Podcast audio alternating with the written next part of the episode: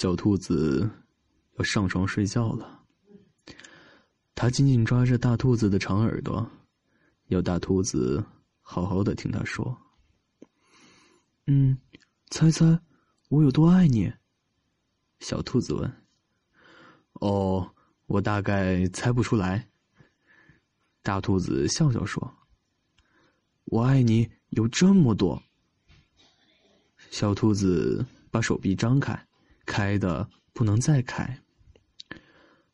大兔子有双更长的手臂，它张开来一比，说：“可是，我爱你这么多。”小兔子动动右耳，想：“嗯，这真的很多呢。”我爱你，像我举得这么高，高的不能再高。小兔子说：“双臂用力往上撑举。”我爱你，像我举得这么高，高的不能再高。大兔子也说。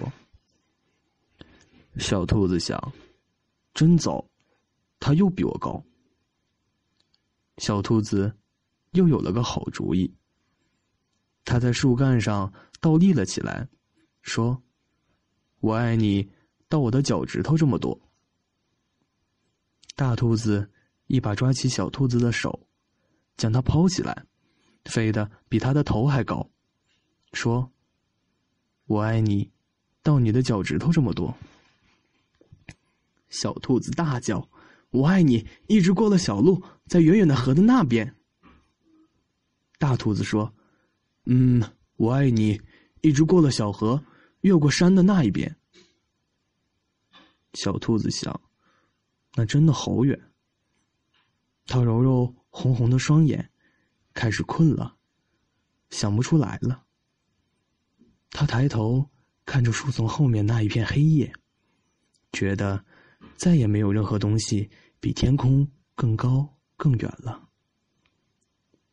大兔子轻轻抱起频频打着哈欠的小兔子，小兔子闭上了眼睛，在进入梦乡之前。喃喃的说：“我爱你，从这里一直到月亮呢。”哦，那么远，大兔子说：“真的非常远，非常远。”大兔子轻轻的将小兔子放在叶子铺成的床上，低下头来亲亲它，祝它晚安。然后大兔子躺在小兔子的旁边。小声的微笑说：“我爱你，从这里一直到月亮，再绕回来。”